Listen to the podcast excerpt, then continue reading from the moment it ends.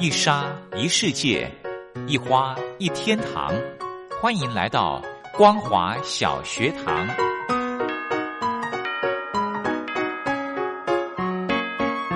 让我们一起学习，一起分享。光华小学堂。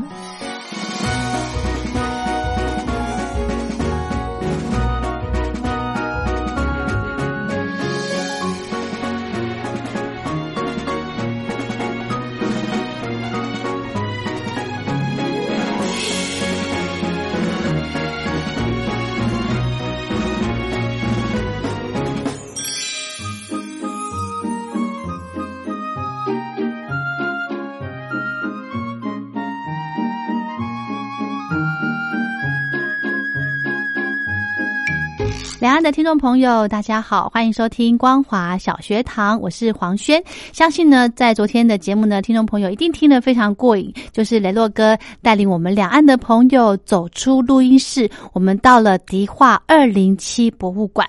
这个呢，黄轩一定也要找时间到这个博物馆去看一看。好，雷洛哥，这个博物馆从昨天一直介绍的这个。到现在哦，你还有没有什么特别要跟听众朋友分享的？哎，其实，在这个今天听到的内容当中，会跟大家介绍很多的灯的一些演进啊，哦，为什么会有这些灯？包含了台湾的早前农业社会，甚至说有很多很多的一些不同的时代里面所用到的一些灯啊，甚至不同的年代里面灯的造型跟设计也都不一样，这也都是蛮有趣的。那我也觉得，常常有些时候，我觉得我们应该走出录音室，带着听众朋友的耳朵。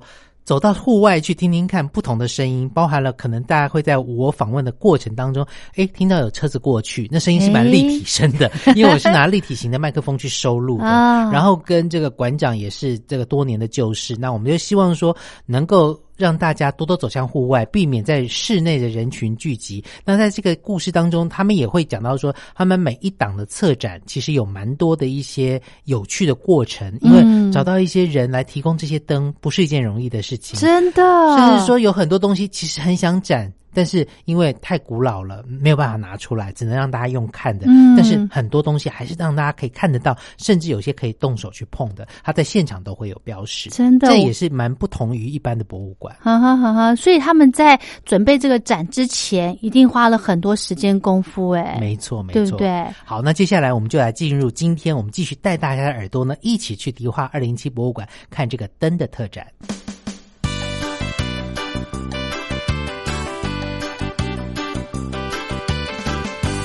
继续回到节目当中，在今天节目当中呢，带着大家的耳朵来到迪化二零七博物馆，带大家一起来先听听展览。如果大家有兴趣的话，不妨来到迪化二零七博物馆看这个灯的特展。好，接下来呢，我们要邀请到安琪哦，呃，继续跟我们介绍。其实灯的变化型很多，除了刚刚的霓虹灯之外，很多的招牌也都会用到灯，还有一些不同的地方也会用到灯，包含了船舶的靠港啦，或者是铁道啦，这些也都用灯来示警来带。代表说，哎，有什么样的含义，让别人可以在远远的地方就看得到？接下来我们要看到这个灯，好像也非常具有这个历史意义。对我们现在的这个呃一楼，大家一进来会看到有招牌灯跟霓虹灯。那在小房子里面呢，会看到是各种行业呃会使用到的灯。那其中有一个呃一开始大家会看到长得有点像吹风机造型的这一个灯，它其实是照鸡蛋用的。对，因为其实，在早期的农家，他们的鸡蛋里面可能有些有受精卵，然后有些没有。那他要如何区分呢？因为蛋。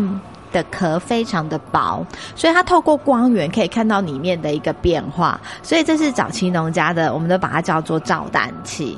那当然，随着时代的演变，其实我们的手电筒的这种强光也可以看得到里面。那但是在因为以前的物质没有那么好，没有那么样的进步，所以农家的话，他们就需要使用这样子的照蛋器来看里面的这个鸡蛋是不是里面有小宝宝。是这个非常特别，然后它的旁边那个灯呢也非常具有历史意义。尤其在它的灯的外面这个玻璃灯罩的部分，也具有不同的颜色，它也代表不同的意义。对，这是呃铁路的一个信号灯。那这个信号灯呢，其实它们是有通电的，那一样就是透过一个机关，然后会有不一样的颜色，就不同的边的这个灯泡的会亮。那这个灯其实就是也是透过收藏家提供的。呃，迪化二零七博物馆真的是每一次在办展的时候，真的非常感谢这些收藏家老师们的一个无私的提供。那他们透过他们提供的展品，我们才有办法完成这样子的一个展览。那这个是由李国龙老师所提供的一个非常经典，然后也很具代表性的一个展品。是好，继续我们往前走的话呢，也会看到了，包含了现在有很多很多的行业也会用到灯，我们甚至可以听到它有一个它机器运转的声音啊。这个灯呢，很多人相信非常的熟悉，呃，不管是男生或女生剪头发的时候，可能都会看到。对，这是剪头发的时候，就是招牌灯。那这个招牌灯呢，其实它的颜色呢，大家都可以了解到说，哎，这就是一家理发厅，因为它的颜色就是非常的亮眼。那在我们做这一次的展览，当然就是因为这些老的灯具，它会到收藏家手中，表示它可能已经不堪使用了。为了要让这个灯可以再次旋转下来，其实迪化二零七博物馆花了非常大的心力，因为我们必须要找到一些老师傅，懂得这一些构造的人，然后来好好的来修理，就是整理这一个灯具，然后可以带给民众一个。不一样的感受。那如果街道少了这样子的灯，好像这个街道就不够繁华了。没错。那它旁边的另外一种也是吗？对，另外一个也是。那另外一个其实它有点像是那一种侍女的，就是应该是说，呃，女女生的的发廊好像变化会再比男生的多一点点。那这个其实它的造型你会觉得说非常的复古，然后流线型，有一种 Art Deco 的那种感觉在。对，但其实它是另外一。它也是招那个理发店的灯，只是它是呃女性的这一个理发厅。是啊，好，接下来我们看到另外一个灯很特别，它外面呢，我的形容就是有一个编织物，有点像漏斗状的，然后呢，中间呢有一盏这个灯可以在里面，那它叫做什么？竹编防风罩油灯。嗯，这个油灯呢，其实是非常特别的。那我们这次的展览有一个顾问，就是庄永明老师。那我们在跟老师讨论展品的时候，他就跟我讲说：“安琪，我跟你讲，这个灯你一定要借到。”我就说：“哈。”然后他就说：“因为啊，我在大道城没看过这样子的灯呢。那这可能表示是中南部有的灯，那一定要把它带来跟北部的朋友分享。”那后来果不其然，因为我们就跟收藏家讨论，他就说：“其实，在中南部他们要巡田。”就损残罪，就是那个以前稻米就是要有水嘛，那大家为了抢这个水，可能就是有时候会把人家水截断啊，流到自己的稻田，所以他们晚上都要去农田里面。那因为呢，早期的物资没有那么的方便，没有像现在啊有手电筒啊等等，他们必须要提着灯过去。那像这个竹编的这个防风灯呢，你会发现它是呃只有一个面，它其他三个面它都已经围起来了。那中间呢，大家可以看到它有一个壶，左边有两个嘴巴，然后各有两边的棉线。其实它点火是点在棉线上面的。那中间这个是一个木头，它只是要让它固定在这个座子上。那两边的火这样子，它也比较聚光，然后灯也会比较亮。那它是可以让聋人提着的。所以它后面有一个把手，嗯，对，那你可以提着它，然后走在田间的这个小路上面，可以比较安全。所以我们就说，嗯，它是早期的这一个竹编的这个防风灯罩。那其实你会发现说，哇，原来以前的生活这样一个竹编灯还编得这么漂亮。对，没错，真的以前的一些工艺啊，当然现在的就比较方便了。好，接下来我们看到有很多很多的这个所谓的招牌灯的部分，然后后来的有手电筒的部分，对不对？对，招牌灯的部分啊。其实他们有一个非常重要的功能，就是在它还没有被点亮的时候，它必须也是要很清楚，因为看得到，看得到，因为它是在路上嘛，它主要工作是招牌，无论白天晚上，商家都要做生意，所以你会发现它的底部大部分都是白色，那上面的字的颜色都是比较深色系的，就是让人远远就可以看到说，哇，这是一个什么样的店面。那当然呢，白色的透光又好，所以到晚上点亮的时候就会非常明显，这也是。为什么这么多的招牌，它的底部是用白色的这个原因？是。那接下来我们要看到的就是很多的后来的这个灯的进步之后，有所谓的手电筒。的形式的灯出现了。嗯，手电筒其实就是在一九零二年开始之后会有的一个产物者。那这个手电筒其实，在呃台湾早期是没有办法生产，都是从国外像是进口到台湾来的。那除此之外呢，我们旁边还有所谓脚踏车用的这一个灯。那脚踏车的灯呢，一样也是非常多种样式，有包含有电的、没有电的。那这些其实都是挂在脚踏车上面的，因为灯其实在当年也价格不菲啊，所以就是离开车子的时候要把灯拔下来。所以你会发现说，这些灯很多都是用挂的。对，就下车的时候就要把它带走。没错，这是早期的煤油灯。后来我知道是是，当我接触脚踏车的时候，以前有一种灯，它是靠车轮。转动的时候去发电的那种灯，跟现在的 U bike 有一点像，对对对。好，嗯，那接下来的话呢，我们跟大家讲的是船舶上面的油灯。呃，船舶上面的灯可能民众比较没有接触，因为毕竟它是一个比较特殊的一个行业，在早期的话是用油灯。那油灯当然它们的亮度不会那么的亮。那随着时代的演变之后呢，它的灯呢，其实后来已经进展到所谓的大的这种钨丝。灯泡，电的灯泡。那我们在做这一次展览的时候，就会发现说，哇，原来船舶的这个灯泡有这么的大。那后来也发现到，原来船员除了他们长期在海上工作，然后会有些筋骨上面的呃疾病之外呢。这个大的这个灯泡在点亮的时候呢，对他们的视力也是一种伤害。对，没错。因为在很黑暗的一个地方，为了要捕鱼，所以他必须把灯泡点亮。那点亮之后，鱼群会过来。但是照亮鱼群的时候，他们人其实都在旁边，那就是无法避免的，就是眼睛会看到这样子的强光。所以很多船员他们的眼睛其实也并不是非常的好。主要的原因就是在船舶上面的这一个大灯泡会对他们的视力照来造成一些。些影响是好好多不同的时期，刚刚有农用的，有船用的等等。好，接下来呢，我们来到这边呢，有一个叫做台湾灯，这边的灯感觉上又不太一样了，对不对？对，这区其实是比较像家庭在用的。刚刚讲的其实是有些比较偏商业啊，各行各业。那台湾灯这边就是跟大家分享，这是我们在家里会看到的灯具。那有一个叫做陶瓷省油灯，那它其实现在。民众都告诉我说：“哎，很像那个现在的什么熏香啊的精油啊等等。那它究竟要怎么省油呢？其实它是把油点在这个呃，像是这个灯台的上面。那把罩子盖上去之后，就会空气减少去流通，因为它就是因为大家知道。”灯那个火必须要一些氧气嘛，那罩子盖上去之后，它的氧气进去就会相对的比较少，所以这个灯的点燃的时间就会比较久一点点。那接下来的话呢，除了这个呃省油灯之外，还有所谓的土制煤油灯。土制煤油灯呢，大家会看到就觉得说，哎，它看起来真的就是。很那个自己手工做，很有手感的感觉。那主要的话，其实都是一般的民众自己在家里制作，然后自己用，所以都是用一些废弃的一些玻璃罐头。嗯，这其实也有点像小时候我们可能在这个元宵节的时候，会用那个所谓的牛奶罐啊，去打洞啊，做成一个灯，里面点蜡烛等等，用这样的方式，哎，用不同的方式，一样可以展现出灯的它的一个功用。好，讲到这里呢，我们稍微休息一下，待会继续回到节目当中。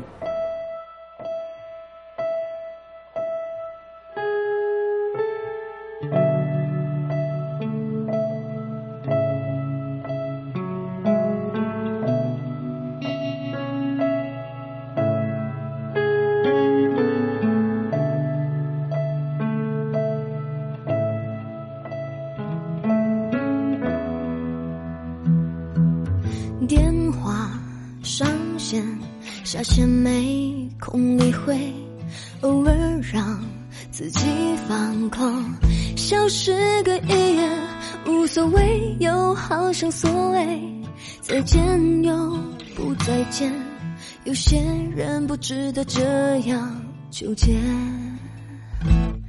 染一头巧克力，低调的头发色，无预警转身离开后，也是一种美。无所谓，又好像有所谓，再见又不想再见，回到了自由自在的我。点一盏无聊的小夜灯，赖在家不用为谁猜灯。爱本来就不一定晴天，泡一杯作战的热咖啡，继续喝黑色孤单周旋，眼红了那微笑安慰。一盏无聊的小夜灯，勇敢的温暖昨天的冷。爱本来就不一定阴天，一个人明天自己决定，两个人互相依赖爱情，泪湿的当爱走后，太阳依然升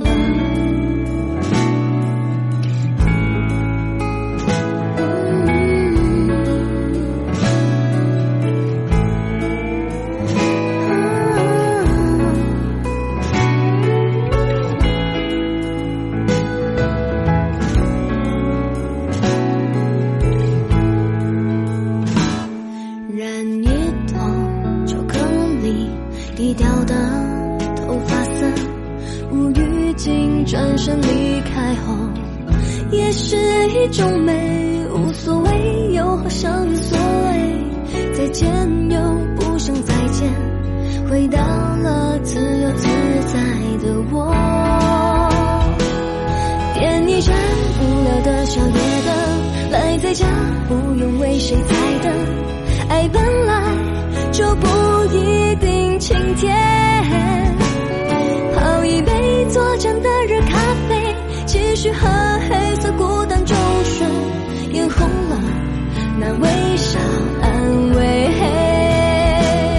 点一盏无聊的小夜灯，勇敢的温暖昨天的冷。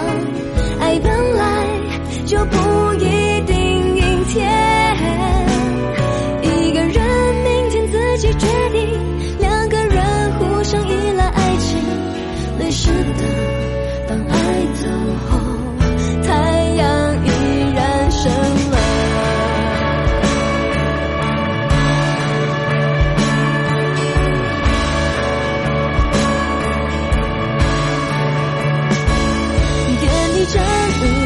宵夜灯，赖在家不用为谁开灯。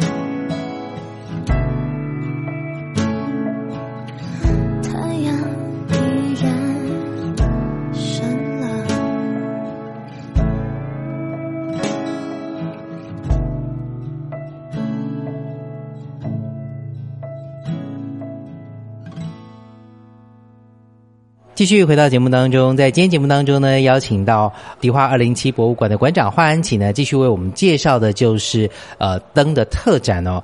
在之前我们有讲到说，这个灯其实很特别，除了这个所谓的呃陶瓷的省油灯之外，还有这个手做的灯，另外还有一个叫做电土灯，对不对？对，这电土灯，嗯、要跟大家分享一下。其实电土灯它的这个使用在台湾的呃农家，或是在早期台湾电力还没有很普及的时候，是一个非常重要的照亮工具。要怎么说呢？因为其实煤油灯的这个灯芯灯蕊，它可以看得到光，但是它没有那么样的亮。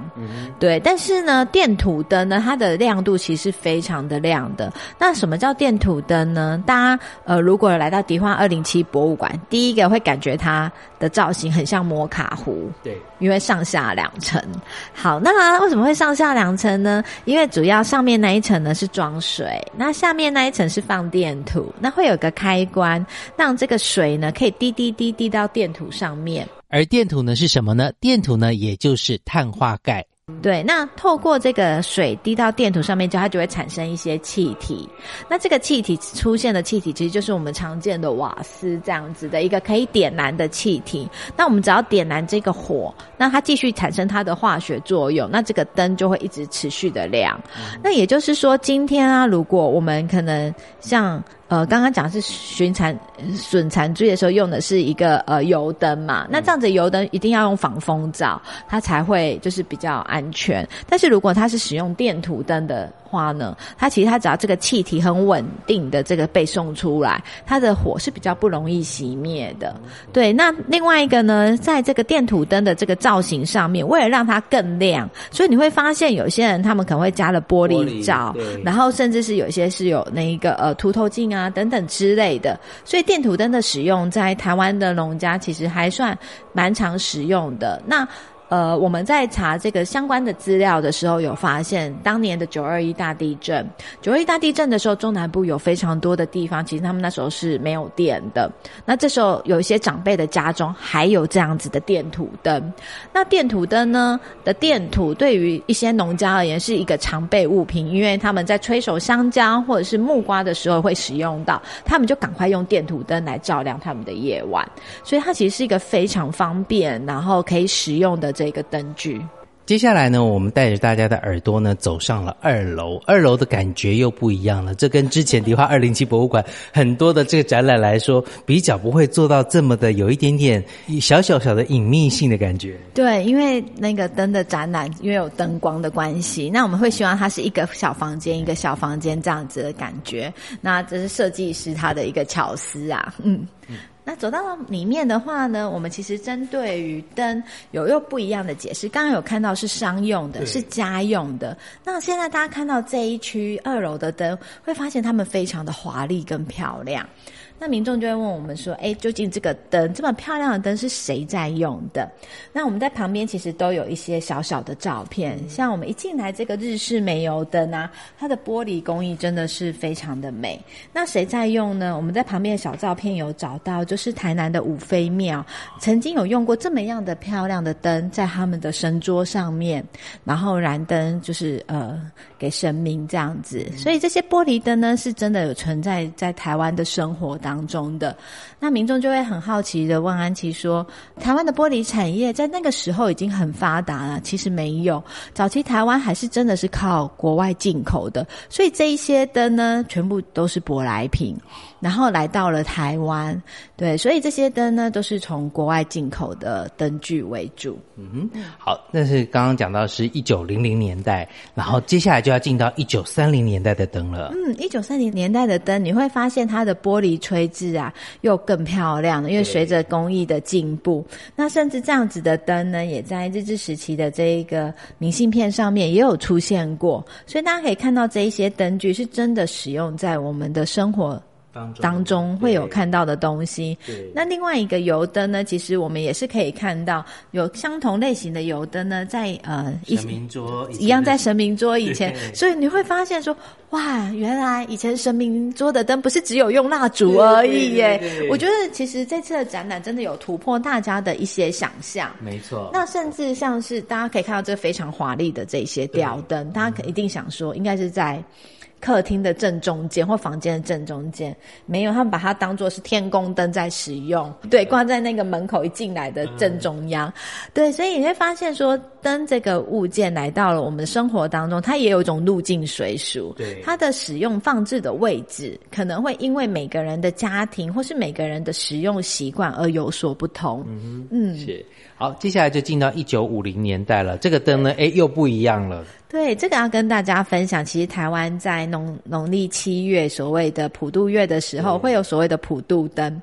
那这个普渡灯，其实在中南部会比较常见，因为中南部的农家的一个生活。那晚上的时候，他们就会在门口呢点这样子普渡灯，那希望可以帮好兄弟呢找到对照路，找到回家的路。所以呢，我们就有普渡灯出来。那还有一个比较传统的天宫灯，这个传统的天宫灯就是一般的平常人家在使用的天。宫灯跟刚刚旁边那个非常华丽的玻璃的灯是不一样的，对，没错。对，好，接下来呢，我们进入到这个区块呢，比较特别的就是这个应该是比较现代科技的，因为早期台湾的产业，我记得小的时候，家里的爸爸妈妈或者是邻居，有些人还在做手工艺的灯，是那种圣诞灯，对对，手工艺的。但是现在的灯跟以前又不一样了，对我们现在的话，其实这个是圣诞灯的部分，那也是找台湾的厂商帮我们做的。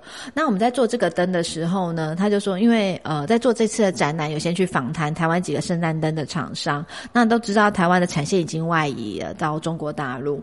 那外移了之后呢，我们下订单的时候，其实要从中国大陆送过来的。那台湾的厂商可以做到一个很棒的地方呢，它可以就是。呃，让你去告诉对方说，就是下定的时候，我刚刚讲说我要多长，我要几公分，要有一条线下来。我平均每一个灯呢，距离大概是六公分、十公分等等，我可以把这一系列规规划好，那它就是可以克制化的来帮我们制作这样子的一个圣诞灯。所以我们这个就跟我们台湾的圣诞灯的厂商合作。那除此之外，台湾除了早期有圣诞灯之外，还有灯泡。对，台湾早年的灯泡的制作也是非常的厉害的。那我们在展场当中呢，呃，也有放一些早期台湾会出现以及台湾制作的这个灯泡。那中间有一个点亮的一个很可爱的小玫瑰。玫瑰灯，对，它其实就是一个钨丝灯。那钨丝灯它其实就是透过钨丝的发光，那来变成是一个很漂亮的一个小玫瑰。那这个厂商呢，其实他们家的这个灯也都产产线外移了，所以今天呢，这个钨丝灯如果我们在网络上面或是在其他地方如果买得到，其实都是从东南亚厂然后寄过来的。嗯，好，接下来看到这个一九七零年代的灯，又更加的不一样了。因为想 我想到这个灯，很多人就会觉得说，呃，以前的灯是照明用，现在的灯感觉上除了照明之外，另外一个非常重要的就是呃整个场所的气氛。对，我们在一九七零年代，这些就放到阿公阿嬷房间里面都会出现的光纤灯。对，这个光纤灯呢，很多朋友就说：“哎，这个光纤跟我们现在用的这个光纤是不是一样的？”其实是应该是说一样，也是光的传递，只是它真的传递只有光而已。那它中中间的这个呃传递的材质，其实就是钓鱼线。就是塑胶线，那光的点它基本上是从一端就会亮到另外一端。那这些漂亮的这一个灯呢，其实就是在阿公阿妈的房间里面晚上点一个气氛用的。那迪化二零七博物馆其实放了两盏光纤灯，但是随着展期上面的使用，他们默默的已经衰退了，越来越不亮了。只有一些部分的地方会有一些小小的亮点在。对，所以这是光纤灯是让跟大家分享一下，就是早期其实在家中也有这样子的。一个物件，那可能呃前几年看你可能会觉得说，哎，好像没有很漂亮，但是现在来看会有一种复古的一种感觉。没错。好，接下来看到的就是现在有很多很多不一样的这个，随着这个设计的一个流行的话，有很多的灯也会有不同的设计。对这些创意的组合灯，其实他们都会结合很多不一样的材质，就是它的灯罩可能是生生活当中随手可得，例如是一个碗或者是一个瓶子，那透过设计家跟灯饰制作者的一个巧思，来变成这种创意组合灯。那这在台湾其实也是流行一阵子了。那包含像在后面还有一个是。木雕的，那早年的话呢，台湾有一些呃餐厅里面会放一些类似木雕的这个灯，那其实他们都是在一些庙宇啊，或是一些老房子在拆迁的时候所取到的一些物件。是好，所以说我们可以看到这边有非常多的一个灯的这个展示在二楼，包含了很多的灯跟灯相关的，包含了以前的这个插座啊，是用陶瓷做的，然后灯泡的大小也都不一样。对，那其实还有一个非常重要的展品是。是油管瓦斯灯，因为台湾在油管瓦斯的年代大概只有十年的一个时间而已。那我们希望民众呢，可以来这边呢，可以好好的来看台湾灯的这个演变史。那同时呢，也可以跟家里的朋友一起来回味一些往日的时光。嗯，在今天节目当中呢，非常高兴的也来到了迪化二零七博物馆，邀请到馆长华安启呢，为大家介绍从即日起呢，一直到今年的六月二十八号，在迪化二零七博物馆所主办的这个灯的特展也谢谢安琪喽。好，谢谢。好的，非常谢谢雷洛哥带我们听众朋友走出录音室，我们到户外。呃，今天呢，跟大家介绍的是在台北市的迪化二零七博物馆，目前正在展的就是灯的特展。欢迎听众朋友有机会可以抽空到博物馆来参观。那么我们今天光华小学堂就为大家进行到这喽，祝福听众朋友平安快乐。我是黄轩，我们光华小学堂明天同一时间空中再会。